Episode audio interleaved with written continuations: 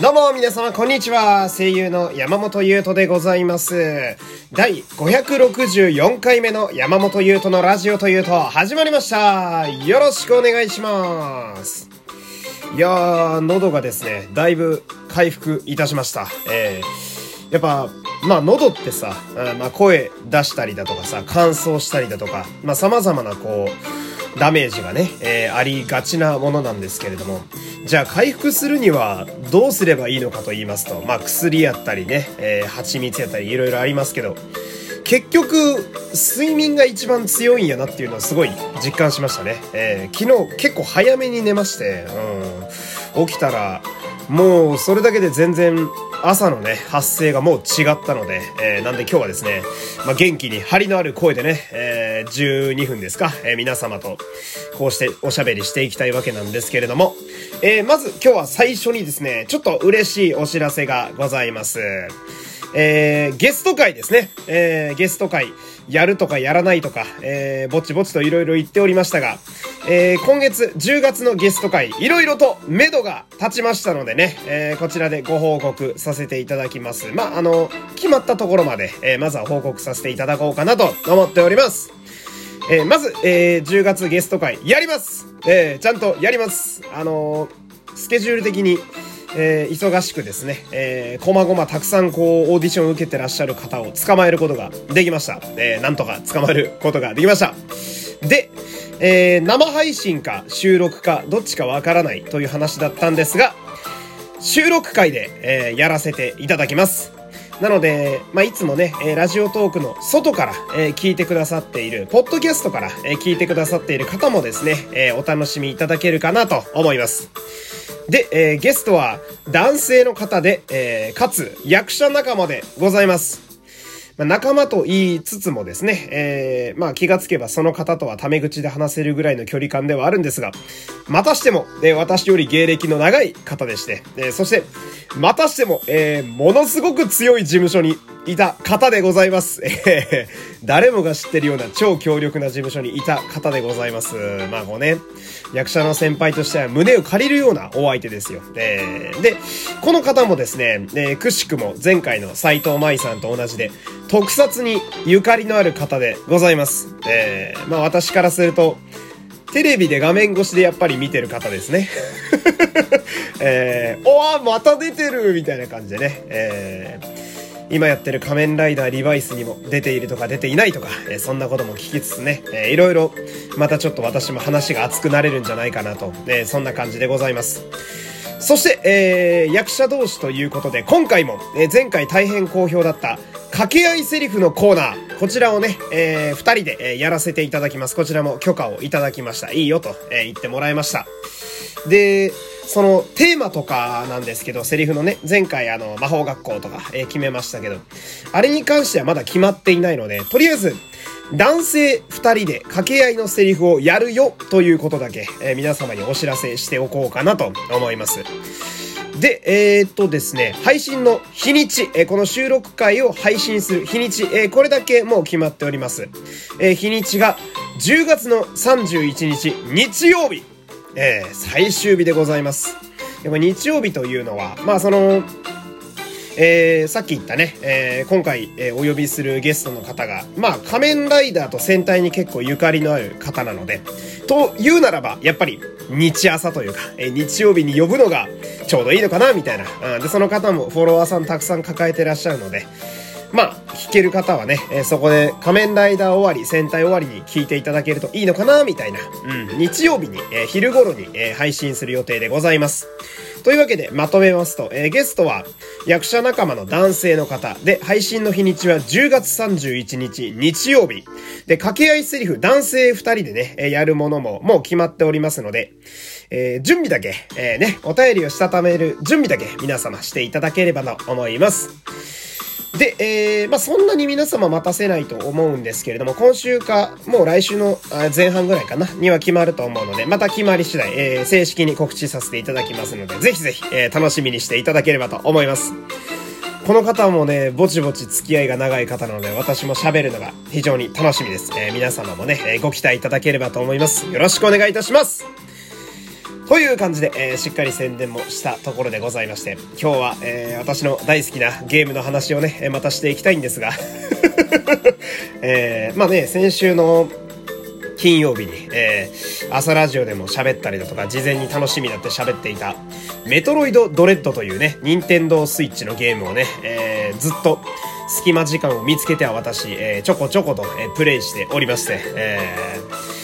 すげえ面白いのね。やっぱりね。うん、期待を裏切らないというか。うん。で、これは、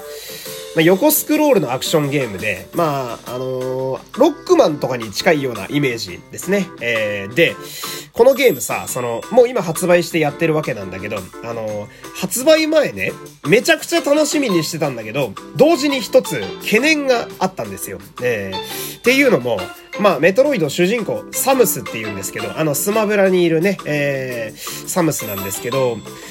このゲーム、発売、メトロイドドレッドがね、あの発売前の情報だけ見てると、主人公のサムスの装備がちょっと揃いすぎてるのよ。えー、どういうことかっていうと、まあ、サムスってその、ロボットみたいなスーツを着てる女性の方でさ、右手があのー、なんだろう、コブラとかロックマンみたいなサイコガンみたいになってて、右手が銃なのよ。で、で、こっから、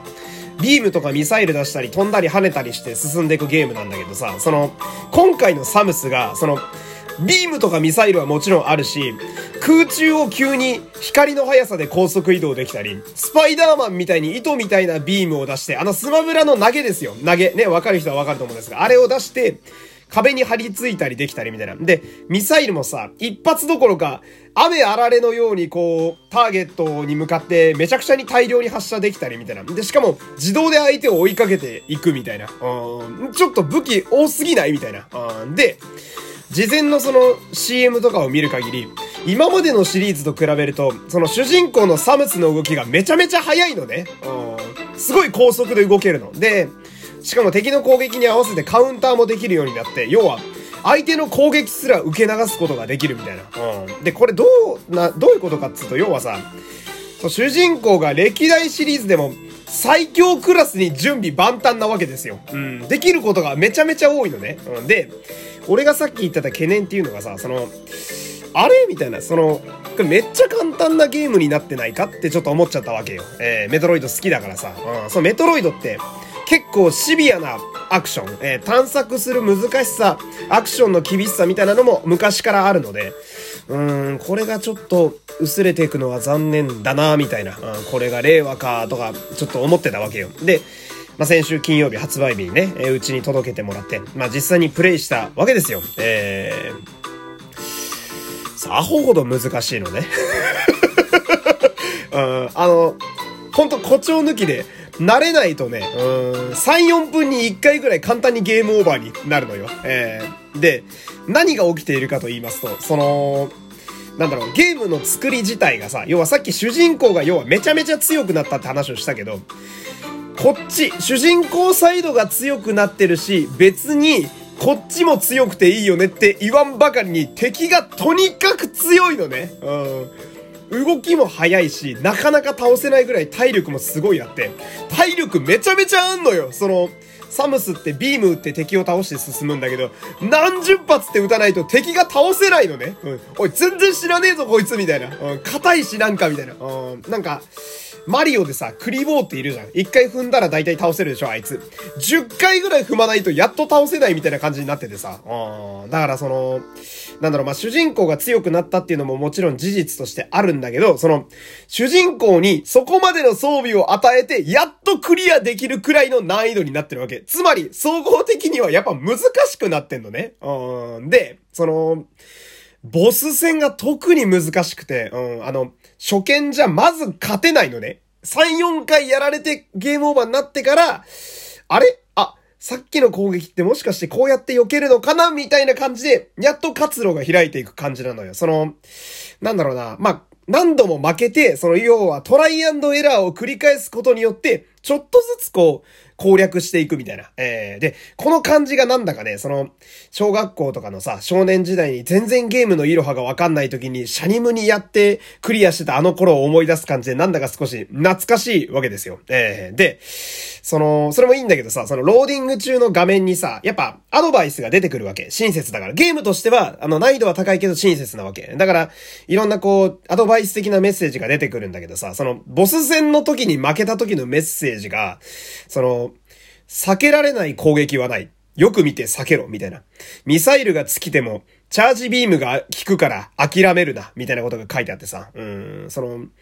めちゃくちゃ根性論じゃないと思ったんだよね。その、なんだろう。いや、あのー、避けられないお前が悪い。こっちは避けるようにできてるから、頑張れってしか書いてないわけよ。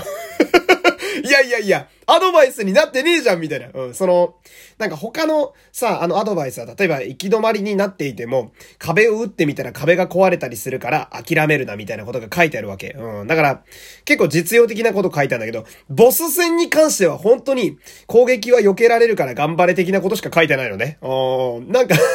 あれ、ここだけすごい谷に突き落とすじゃないみたいなあの、獅子が子供を谷に落とすじゃないけどさ、すごい鍛えられんのね。で、結果、その、まあ、ちょうど1週間ぐらいね、発売して経ちましたけど、多分俺、4、50回ぐらいゲームオーバーになってんのね。まだ全然クリアできてなくて。うん。だからその、自分が思っていた以上に難易度が上がっててさ、うん。結果その、メトロイドというゲームはさ、令和でも、まあ、しっかりシビアなアクションとして成立していたという 俺の懸念余裕で踏み潰されたっていうね。今日はそんなお話でした。まあ、なんだかんだ言いつつですね、えこのぐらいのテンションで喋れるので、メトロイドドレッドというゲームは非常に面白いです。えー、なので、気になっている方はね、えー、ぜひお手に取ってみてはいかがでしょうか。ハードなアクションでございます。というわけで、えー、いろいろ告知もありましたけれども、えー、今日も最後までお付き合いありがとうございました。山本優斗でした。また次回さよなら